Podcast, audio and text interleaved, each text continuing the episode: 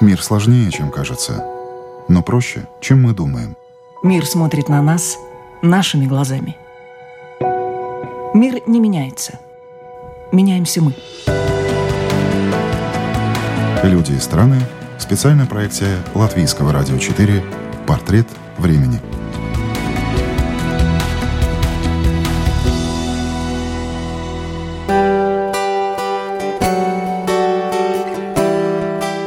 Девушку знают во многих странах, а народом из России, а с лекциями ездят по всему миру. Она научный журналист, популяризатор науки, автор нескольких книг и лауреат премии в области научно-популярной литературы. С недавних пор она еще и студентка одного из британских вузов, изучает молекулярную нейробиологию. Умная, дерзкая и немножко странная – Ася Казанцева, как символ молодого поколения, в гостях у программы «Портрет времени». Я не могу сказать, что приношу много пользы обществу. Я никого не спасаю, не делаю ничью жизнь принципиально лучше. Польза от меня лишь в том, что мои книги и лекции обогащают среду, дают людям новый контекст и новый способ смотреть на мир. Так о своей деятельности и миссии говорит Ася Казанцева.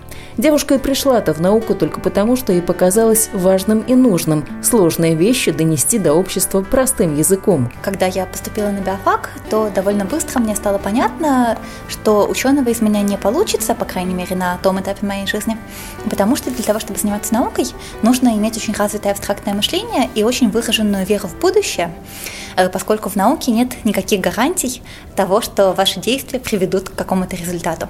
Вы можете очень много лет э, изучать какую-то одну узкую проблему, э, не получая каких-то явных прорывов, и в хорошем случае вы опубликуете где-нибудь какую-нибудь статью, но вряд ли вы опубликуете статью в журнале Nature, и вряд ли вам дадут Нобелевскую премию. Э, то есть для того, чтобы заниматься наукой, нужно очень любить именно процесс поиска истины и именно свою конкретную маленькую проблему, на которой вы фокусируетесь. Потому что наука — это очень коллективная история, в ней э, много маленьких коллективов занимается многими маленькими проблемами, а я человек не настолько, к сожалению, сфокусированный. Э, мне все время хотелось хвататься за разное. И мне все время хотелось заниматься всем по чуть-чуть. И в этом смысле научная журналистика как раз идеально мне подошла по моей природе. Это с одной стороны. С другой стороны, мне кажется важной и всегда казалась важной проблема разрыва между наукой и обществом. Проблема того, что исследователи открывали уже огромную кучу всего. Э, у нас э, очень много ученых, э, у нас порядка 6 миллионов ученых на свете, которые публикуют каждый год порядка 2 миллионов научных статей. То есть объем знания, который производит человечество, совершенно гигантский. И при этом люди часто не представляют себе даже довольно базовых вещей, то есть того, что кажется очевидным любому нейробиологу, допустим, того, что мозг меняется анатомически в результате обучения, в результате запоминания.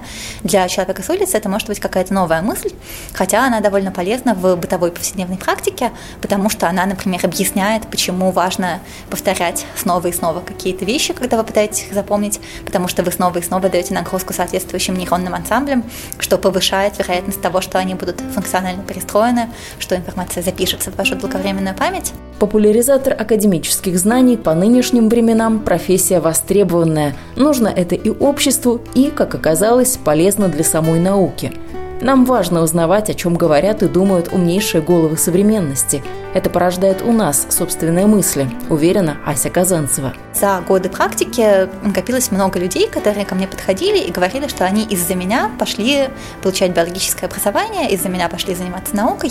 То есть я думаю, что как человек, который вовлекает новых людей, я приношу науке гораздо больше пользы, чем если бы я делала какое-то свое маленькое исследование. Но обратная сторона вот этой вот популяризации науки вам же приходится перелопачивать. Ну, помимо того, что вы учитесь, логично читаете по своей прямой специальности научные работы и другое количество научной литературы. Я рассказываю только про нейробиологию на стыке с психологией, то, что называется когнитивные науки. И я сейчас учусь в еще одной магистратуре в Пристоле по молекулярной нейробиологии, то, что на стыке между нейробиологией и молекулярной биологией, э, о чем тоже э, есть что рассказать интересного. Но я, в общем-то, стараюсь не выходить за пределы своей компетенции, э, то есть, по крайней мере, за пределы биологии я не выходила никогда.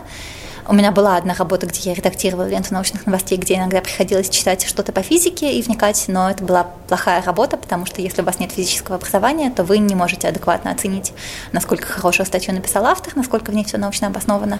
Поэтому с той работы я сбежала при первой же возможности и с тех пор всегда крутилась вокруг биологии. Э, и нужно понимать, что я как научный журналист человек, обладающий э, скорее широкой эрудицией, чем э, обладающий должным уровнем глубины. То есть в то время как ученый знает очень много о какой-то маленькой проблеме, э, я знаю понемножку о большом количестве проблем, вокруг которых крутится нейробиология. Понятно, что о любой из них ученый знает гораздо-гораздо-гораздо больше, чем я. Но, тем не менее, наука настолько огромна сегодня, настолько всеобъемлющая, в ней настолько узкие специализации у людей, что даже людям, работающим в нейробиологии, может быть полезен научпоп просто для того, чтобы следить за смежными областями, потому что часто какие-то интересные мысли появляются в междисциплинарных областях на стыке разных дисциплин, поэтому даже э, нейробиологу бывает полезно читать научпоп по смежным областям.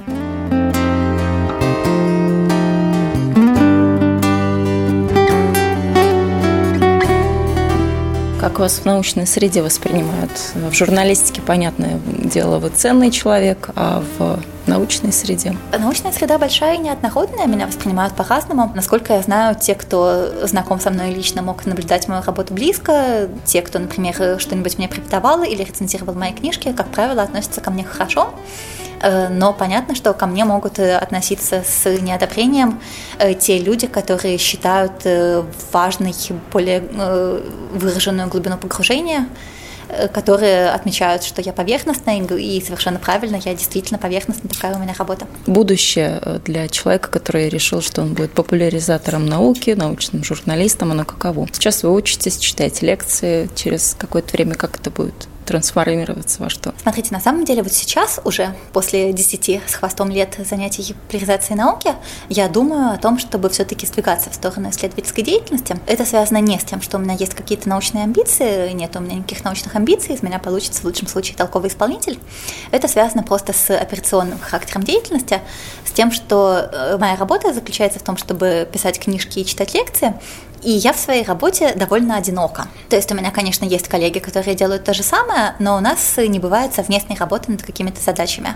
Мы независимы друг от друга, если мы когда читать лекции, независимо друг от друга пишем книжки, в лучшем случае обсуждаем их в какой-то неформальной обстановке. А я на самом деле человек командный, Э, я в своей карьере была счастлива больше тогда, когда я работала в научно-популярных СМИ, когда у меня были какие-то коллеги, с которыми мы работали над какими-то задачами. Но сейчас меня в научно-популярные СМИ уже зовут только начальством, а быть начальством я тоже не очень люблю, не очень к этому подхожу. Мне хотелось бы, чтобы у меня были коллеги старше, умнее и круче меня, и поэтому я сейчас довольно серьезно думаю о том, чтобы дрейфовать в сторону научной деятельности, хотя я все еще не вполне уверена в том, на какой конкретной ее области я могла бы сфокусироваться. Э, то есть я вот э, училась в магистратуре по когнитивным наукам, то, что на стыке между психологией и нейробиологией. И там я чувствовала, что мне нужно больше знаний по молекулярной биологии. Мне повезло выиграть стипендию Чивринг, которая позволяет бесплатно учиться в Англии. А я уехала в Бристоль в магистратуру по молекулярной нейробиологии. В Великобританию Ася Казанцева улетала с надеждой, что ей когда-нибудь все же понравится разгуливать в белом халате по лаборатории, проводить электрофорез и заниматься всеми теми рутинными делами, в которые обычно погружены исследователи. В какой-то момент она даже задумалась о докторской степени по биологии – но прошло полгода, и на смену этим картинам светлого научного будущего пришли совершенно другие. Я обнаружила, что меня гораздо больше интересует не само то, что мне преподают, э, сколько метауровень, на котором отличается российская система образования от британской системы образования. Они действительно совершенно разные, не всегда в пользу британской, часто бывает, что и в пользу российской, с точки зрения того, как они преподносят материал, как они потом оценивают знания студентов, как они вовлекают студентов в учебный процесс. И сейчас мне кажется, что мне очень интересна именно вот эта область, именно знание о том, как должен быть, в принципе, организован учебный процесс для того, чтобы он был наиболее эффективным с точки зрения донесения информации и с точки зрения удержания внимания и поддержания мотивации студентов. Это все, в принципе, имеет отношение к когнитивным наукам. Э, то есть я сейчас довольно серьезно думаю о том, чтобы изучать именно процесс поглощения больших объемов информации людьми, студентами, того, как у них распределяется внимание, э, того, нужно ли конспектировать или нужно играть в игру на мобильном телефоне во время прослушивания лекций. Возможно, да, потому что, возможно, это помогает меньше рассеивать внимание, когда вы делите его на две простые области, на то, чтобы слушать лекцию играть в мобильную игру. Я не знаю, это можно проверить экспериментально. То есть э, сейчас я думаю о том, что, может быть, моя потенциальная кандидатская могла бы быть э, именно про процесс поглощения больших объемов информации людьми, но это все история в любом случае не быстрая, у меня еще есть время на размышления, то есть э, будем смотреть, будем думать. Но у вас были опасения перед Англией, как вы себя там зарекомендуете, как вы там, как все вообще сложится, эти опасения подтвердились или нет? В прошлой магистратуре я была совсем отличница, у меня был какой-то высоченный средний балл, я постоянно сидела на первой партии, тянула руку. Э, в Англии это все не в такой степени работает. Э, во-первых, потому что темы чуть менее мне близки, чуть менее связаны со всем моим предыдущим бэкграундом, то есть много молекулярной биологии, которой я никогда серьезно не занималась, если не считать базовых курсов на биофаке много лет тому назад. Во-вторых, в Англии, в принципе, сложнее человеку быть отличником, потому что у них сдвинута система оценивания. Э, то есть у нас, если ты сходил на все лекции, все понял, все запомнил, что было на лекциях, то тебе, скорее всего, на экзамене поставят высокую оценку. Э, в Англии это так не работает. В Англии, если ты просто запомнил все, что было на лекциях, то тебе поставят 4. Это прямо прописано в требованиях к любому учебному курсу. Для того, чтобы тебя поставили 5, э, ты должен продемонстрировать гораздо больше знаний, э, чем те, которые давались тебе на лекциях э, с гораздо большей степенью погружения, это хорошо, потому что это делает систему более справедливой. Э, у нас есть эффект потолка, то есть э, если человек просто знает все, что было на лекциях, и если человек знает гораздо больше, то они получают одинаковую оценку. Английская система оценивания устроена таким образом, что этого не происходит. Вот, но тем не менее, моя типичная оценка сейчас в Англии это 70%, там 100-бальная система. Э, это такая граница между четверкой и пятеркой. И я пока не всегда понимаю, как сделать так, чтобы оценка была выше, но, честно говоря, я не могу сказать, что я полностью на этом сконцентрирована, потому что все-таки год в Англии нужен не только для того, чтобы получить знания. Знания, если что, я потом и сама э, наверстаю, у меня довольно хорошо развиты навыки получения знаний. Э, это нужно еще для того, чтобы общаться с людьми, смотреть на культуру, по музеям ходить. Поэтому на этот раз я не отличница, но это тоже такой довольно важный навык Э, учиться не быть отличницей, когда ты до этого долго учился ей быть.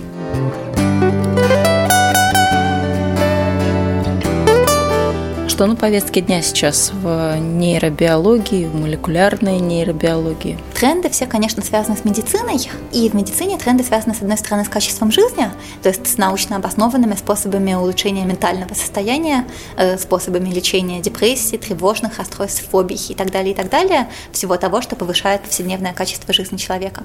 Э, с другой стороны, важная область – это процессы обучения, понимание того, как работает память и как обучать людей более эффективно, в том числе, как развивать э, мотивационные системы, как развивать, например, геймификацию, как делать так, чтобы люди сами хотели учиться, сами хотели работать, потому что вы сделали систему всю э, устроенной так, чтобы это было для них прикольно. И третья медицинская область – это, конечно же, нейродегенеративные заболевания, потому что человечество будет с ними сейчас все больше, больше и больше сталкиваться.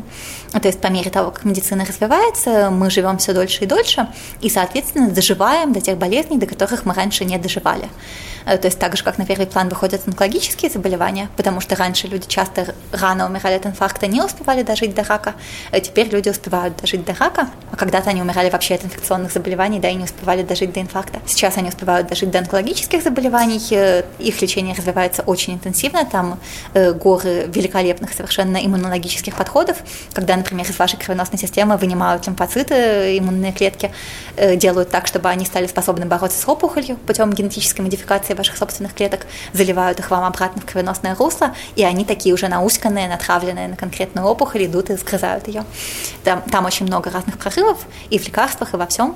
И поэтому теперь люди реже умирают от рака и чаще доживают до нейродегенеративных заболеваний. То есть это Альцгеймер, это Паркинсон, это разные неспецифические, пока хуже изученные формы деменции, когда просто все постепенно потихонечку ухудшается. И здесь очень много всего происходит и в диагностике, и в лечении. Вот сегодня, например, у меня была лекция про виртуальную реальность и про применение виртуальной реальности в нейробиологических исследованиях и в медицинских в том числе. Э, я на ней рассказывала, среди прочего, про новые подходы к диагностике болезни Альцгеймера. Потому что сегодняшние системы диагностики, они больше э, рассчитаны на оценку аналитических способностей, э, ассоциативных способностей, всего того, что делает лобная кора. Людей просят решать какие-то математические примеры, вспоминать слова и тому подобное. А на самом деле надо бы разрабатывать такие тесты, которые оценивают пространственное мышление. Потому что, судя по неврологическим данным, пространственное мышление должно поражаться раньше, э, чем аналитические способности, в связи с тем, что те области мозга, которые за него отвечают, просто физически раньше повреждаются при развитии болезни Альцгеймера. И вот недавно команда исследователей из Кембриджа предложила очень простой, очень дешевый и очень эффективный тест, когда человек ходит в виртуальной реальности по мысленному квадрату, его задача вернуться в ту же самую точку и оценивается оценивается такой простой показатель, как степень отклонения. И она, как выяснилось, очень хорошо коррелирует с биологическими маркерами болезни Альцгеймера. Э, то есть, если у вас есть биологические маркеры болезни Альцгеймера, то у вас будет гораздо больше отклонения, э, несмотря на то, что каких-то серьезных когнитивных нарушений у вас к этому моменту еще нет. И в перспективе это может э, обеспечить массовый скрининг людей, может помочь узнавать за 10-15 лет до того момента, как появятся серьезные симптомы, что эти люди подвержены высокому риску развития болезни Альцгеймера, что позволит с одной стороны, привлекать их к участию в клинических испытаниях, тех лекарств, которые могут останавливать ее развитие, или, если очень повезет, даже обращать ее вспять. И с другой стороны, ну, по крайней мере, люди смогут привести дела в порядок, зная, что им угрожает такая проблема в будущем.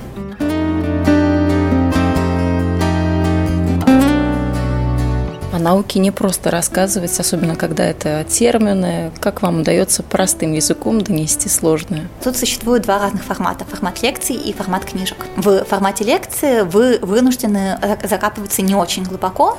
Э, лекцию вы вынуждены строить таким образом, чтобы человек с знаниями по биологии из базовой школьной программы пришел, узнал какие-то довольно базовые вещи и что-то для себя, тем не менее, вынес. Э, поэтому я часто повторяюсь, э, ну вот историю о том, что мозг меняется в ходе обучения, я повторяю примерно на каждой лекции, потому что она лежит в основе очень-очень многих разных направлений нейробиологии. И здесь, конечно, приходится жертвовать э, детальностью изложения, но для того, чтобы закапываться глубже, существуют книжки. И вот, скажем, моя последняя книжка, которая называется «Мозг материален», она уже рассчитана на человека, у которого есть довольно глубокий уровень интереса к нейробиологии, и который готов усваивать какие-то базовые концепции, хотя бы на уровне, как работает нейрон, как он проводит электрические импульсы, потому что дальше на основе этих концепций можно понимать более красивые и более сложные штуки о том, как разные нейроны взаимодействуют друг с другом, и как вследствие этого мозг как целое способен принимать решения, способен выбирать между разными альтернативами, способен их вывешивать и сопоставлять. То есть моя последняя книжка, в отличие, кстати, от первых двух более простых, она требует э,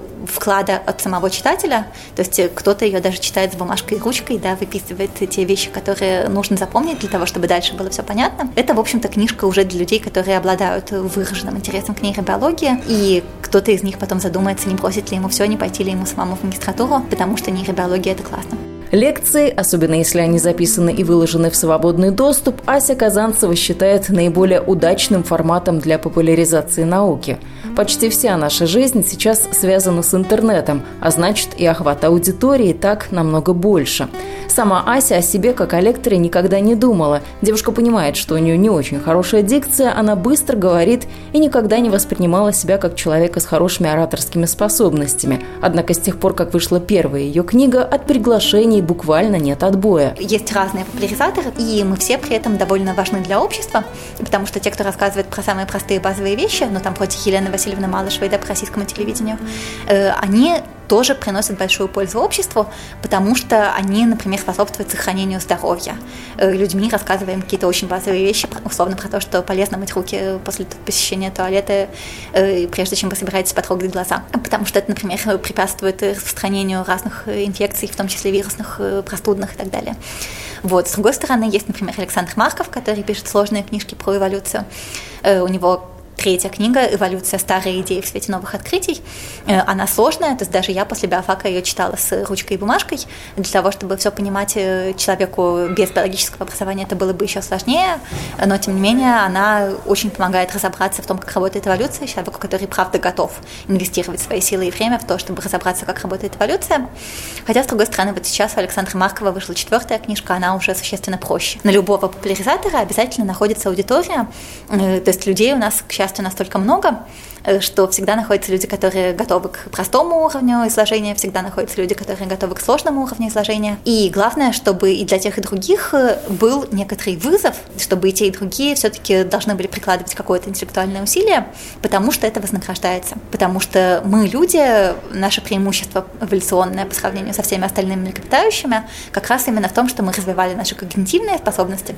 И это оказалась очень выгодная стратегия. Мы вот построили Ригу построили много других прекрасных городов расселились по всей Земле, и поэтому наш мозг нас вознаграждает в тот момент, когда мы что-то не понимали, а потом поняли.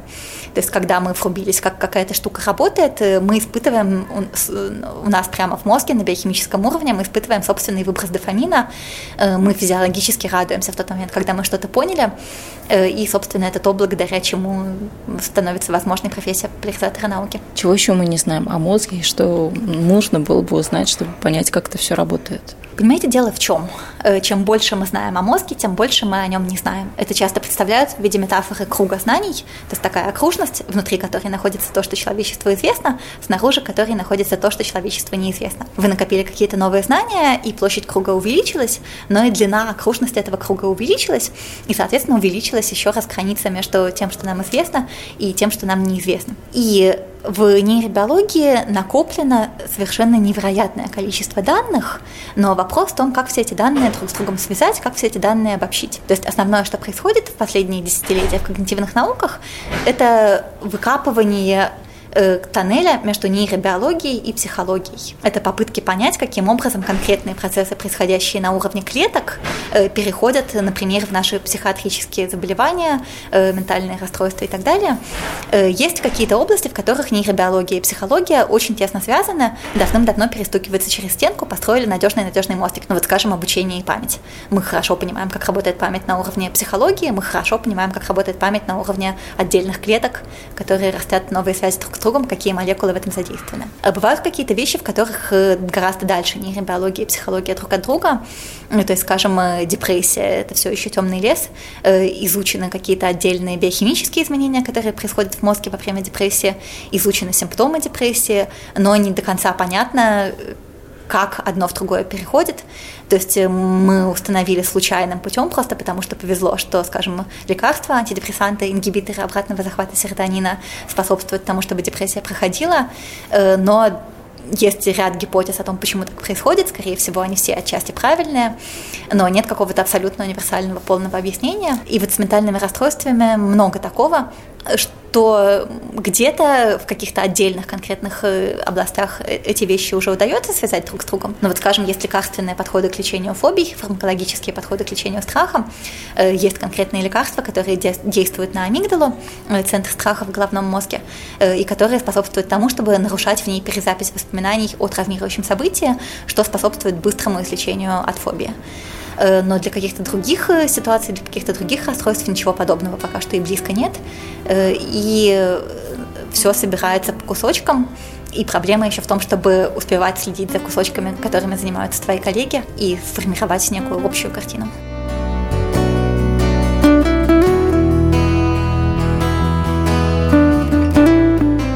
Из всего того, что вы изучаете, вы для себя что полезное вынесли, взяли, использовали? Я, например, начала бегать. Э, я говорю об этом так печально, потому что вообще-то это очень утомительное событие. Э, это вы должны прям даже в плохую погоду одеваться в эту чертову спортивную майку, тащиться на улицу, э, бежать там как дурак. Но, к сожалению, от этого не стоит уклоняться в том случае, если вы знакомы с нейробиологией, потому что накоплено совершенно огромное количество данных о том, что физическая активность очень важна для нормальной когнитивной деятельности.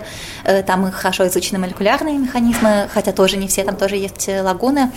Ну, допустим, известно, что физическая активность способствует кровоснабжению мозга и способствует кровоснабжению мозга, в том числе в долгосрочной перспективе, способствует выделению фактора роста эндотелия, э, то есть улучшению кровоснабжения, появлению новых капилляров на постоянной основе. Э, известно, что физическая активность способствует выработке белка BDNF, который очень важен для синаптической пластичности, то есть для образования новых связей между нейронами. И похоже, что без физической активности не обойтись. Но это, как всегда, проблема в том, что мы эволюционировали не в тех условиях, в которых мы сейчас живем. Мы, люди, долгие миллионы лет нашей эволюции жили в условиях, когда нам так или иначе приходилось двигаться, э, приходилось жить в условиях повышенного пульса, и таким образом мозг получал больше кровоснабжения, больше кислорода, больше глюкозы, и он настроен на работу именно вот в таких физиологических условиях. А когда мы изобрели Яндекс Такси, доставку пиццы на дом, и домработниц, и робот-пылесосы, и все вот это, то мы начали совершенно чудовищно страдать от гиподинамии, совершенно чудовищно недополучать движения, и это очень негативно отражается на мозге. То есть пока нам 30, мы этого еще особо не чувствуем, но потому что у нас и силы есть, и мы как-то все-таки более или менее двигаемся, и минимальные требования Всемирной организации здравоохранения соблюдаем. Но когда человек уже пожилой, уже благополучный, уже богатый, и совсем перестает двигаться, то от этого у него значительно быстрее снижаются с возрастом когнитивные функции. Есть множество исследований о том, что, допустим, э, если пожилые женщины ходят пешком хотя бы по 4 километра в неделю, э, то у них рабочая память оказывается на 30% лучше, чем у тех, которые не ходят э, при сопоставимом уровне здоровья. И, в принципе, 15 минут физической активности в день ожидаемая продолжительность жизни увеличивает на 3 года. То есть, чем старше человек становится, тем важнее ему двигаться. И что самое печальное, невозможно когда-то подвигаться, а потом перестать. Как только вы постоянно двигаться перестали, у вас кровоснабжение мозга начинает ухудшаться.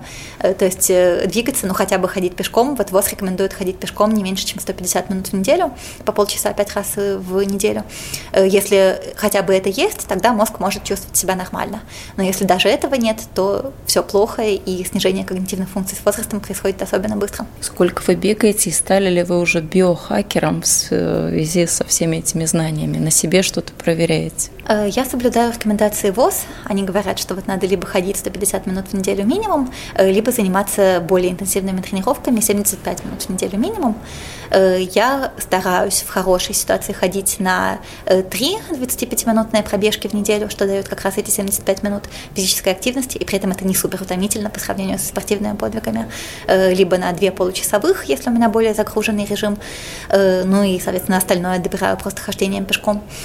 Вот, то есть э, я человек совершенно не спортивный, ненавижу все это делать, но выполняю минимальные необходимые рекомендации, потому что мозг у меня один, и будет жалко, если он совсем испортится раньше, чем мог бы. Что касается биохакерства, ну, существует некоторое количество легальных э, веществ, которые способствуют Э, повышению интеллектуальной деятельности, но с ними проблема в том, что они перестают способствовать повышению интеллектуальной деятельности тогда, когда вы начинаете ими злоупотреблять. То есть очень сложная ситуация, например, с курением. Курение способствует повышению сосредоточенности и повышению э, способностей к обучению вербальных скиллов и так далее. Это проверяется в экспериментах, когда некурящим людям дают, например, никотиновый пластырь или жвачку, и оказывается, что они потом, правда, лучше справляются с тестами на внимание. Но страшная проблема с этим в том, что это перестает так работать при регулярном употреблении никотина. Если вы потребляете никотин регулярно, то у вас уже не появляется улучшение когнитивной функции от того, что вы покурили, а у вас, наоборот, наблюдается большое снижение когнитивных функций в том случае, если вы не покурили, это и есть зависимость, это довольно неудобно в быту. Поэтому идеальная ситуация – это поддерживать баланс, э, то есть курить редко курить, например, пару раз в месяц перед какими-то особенно ответственными мероприятиями, но при этом удерживать себя в том э, состоянии, в котором зависимость не развивается. Но это очень-очень сложно, потому что вам все время хочется больше. Опять же, если вам не повезло, и вы такой человек, на которого никотин эффективно действует. Потому что есть люди, на которых он действует эффективно, есть люди, на которых он не действует эффективно, люди разные. У людей разные ацетилхолиновые рецепторы, на которые действует никотин. И для кого-то это дает сильный когнитивный э, boost, сильное усиление Э, интеллектуальной деятельности для кого-то слабая. Кстати, вы... вы справились с вашей привычкой курить? Я последний год не курю регулярно, но это действительно тяжело поддерживать в балансе. То есть за последний месяц я курила больше, чем хотела. У меня несколько пачек прямо уже ушло за последний месяц. То есть это не было все еще ежедневное курение, но это было как минимум еженедельное курение. Это плохо я буду стараться как-то ограничить. Негромко, но на лекциях Ася Казанцева говорит и о наркотиках. Наркотики, несмотря на то, что мы о них много знаем, все еще являются предметом изучения молекулярной нейробиологии. Сейчас происходит э, то, что называют психоделический ренессанс. Э, то есть э, нейробиологическое сообщество снова обратило внимание на наркотики. Вот первая волна была в 60-е и потом затухла в 70-е, э, когда, скажем, практикующие психиатры пытались применять МДМА, это действующее вещество, кстати, в лечении посттравматического стрессового расстройства и в семейной психотерапии, и в разных вещах. Это было довольно эффективно, но проблема в том, что наркотики довольно быстро ускользнули из лабораторий в клубную культуру и так далее, и от этого правительство их запретили, и запретили в том числе их применение в массовой психиатрии, в массовой медицине, потому что иначе не удавалось бы избежать злоупотреблений, их бы постоянно воровали, продавали и так далее. Э, то есть на всякий случай решили запретить все. Э, сейчас прошло 40 лет очень интенсивного развития нейробиологии, 50 уже даже получается с 70-х, э, прошло полвека очень интенсивного развития нейробиологии, она стала гораздо лучше понимать молекулярные механизмы, по которым могут действовать наркотики. И все больше и больше исследовательских коллективов стали пытаться давить на свои правительства, на свои регулирующие органы, говорить, слушайте, мы понимаем, что произойдет, мы видим, что у этих средств очень большой потенциал, э, давайте мы все-таки попытаемся как-то вернуть их в клинические испытания. И вот тренд сейчас именно такой.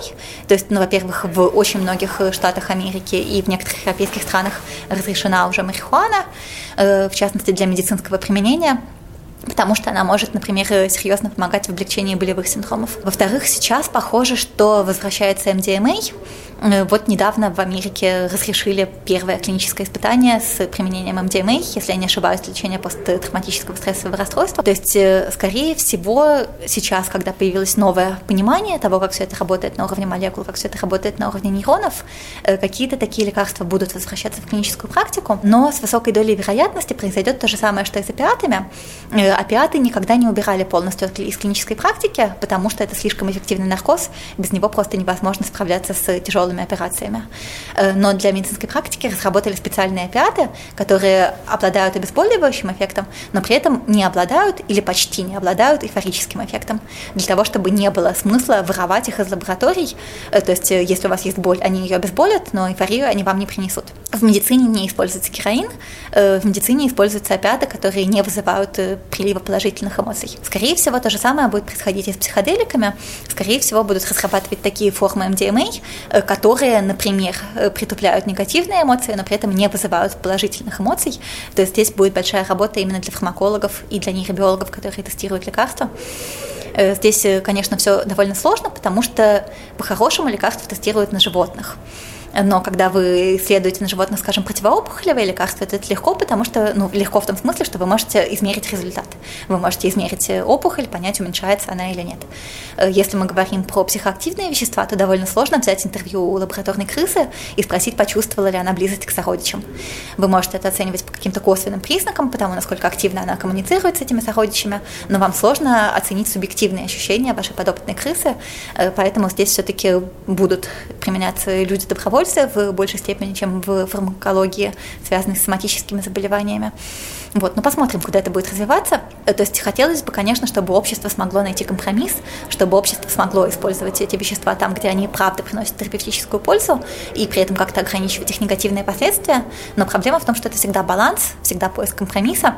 Даже если они будут использоваться только в медицине, все равно там будут злоупотребления, и все равно там будут люди, на которых эти вещества оказали больше негативных эффектов, чем позитивных, э, потому что проблема с психоактивными веществами в том, что они очень по-разному действуют на разных людей.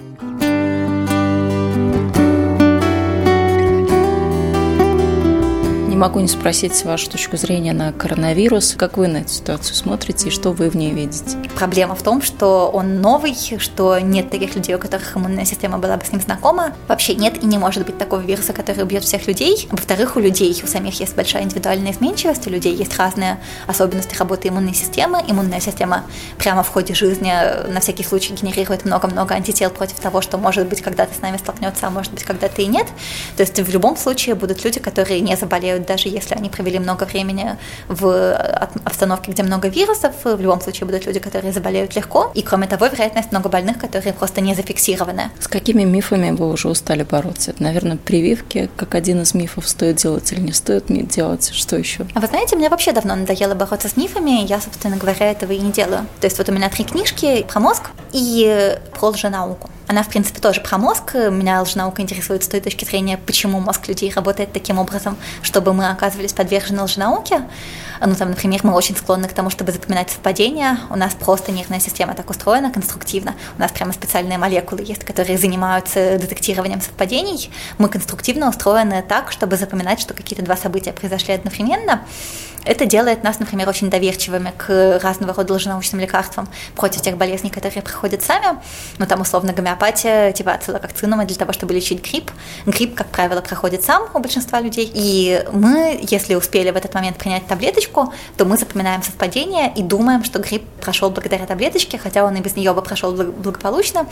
А если бы не прошел, то не прошел бы хоть с таблеточкой, хоть без таблеточки. Вот, поэтому мы действительно очень склонны к тому, чтобы любое совпадение принимать за причинно-следственную причинную связь, что бывает полезно во многих обстоятельствах, но заодно поддерживает возможность существования лженауки. Но с тех пор, как я написала про эту книжку, я про это больше не разговариваю, просто потому что все, что я хотела сказать, я уже написала в книжке.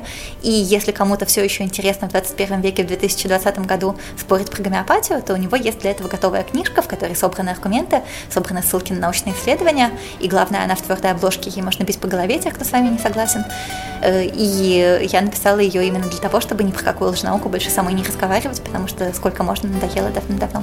Ася Казанцева не оригинальна в мысли, что нам повезло жить в интересное время. Это действительно так. Наука в целом и нейробиология в частности развиваются стремительными темпами – Большое будущее наша сегодняшняя собеседница прочит виртуальной реальности. Именно эта технология в старости заменит или разнообразит реальную жизнь. Мы знаем, что, скажем, что 20 век был веком физики, и преимущество, скажем, в геополитике получали те страны, в которых была развитая физика, потому что они первыми успевали создать атомную бомбу, и таким образом мы предотвращали Третью мировую войну, потому что формировалась в мире система стержек и противовесов.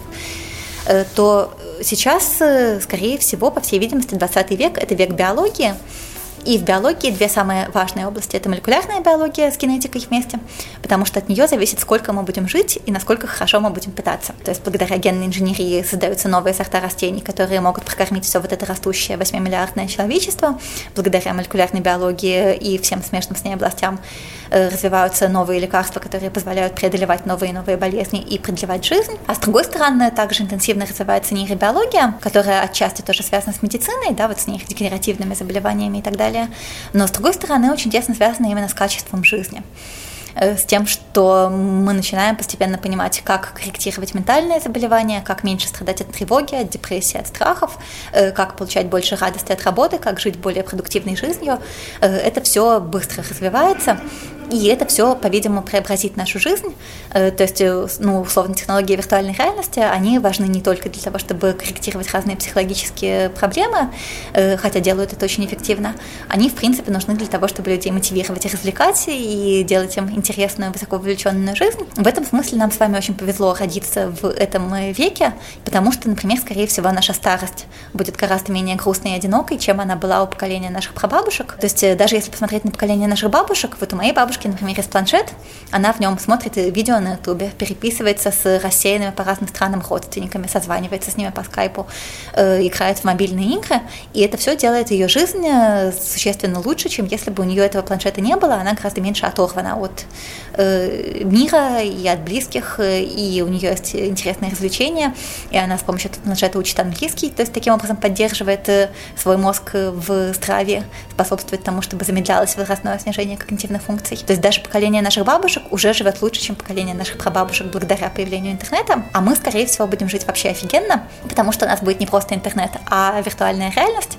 И условно я смогу в этой виртуальной реальности, когда я стану старенькая, когда мне будет там 90, э, гулять по городу Парижу виртуальному в образе молодой юной красотки, я не знаю, развлекаться как хочу, и иметь ощущение, что я живу полноценной жизнью.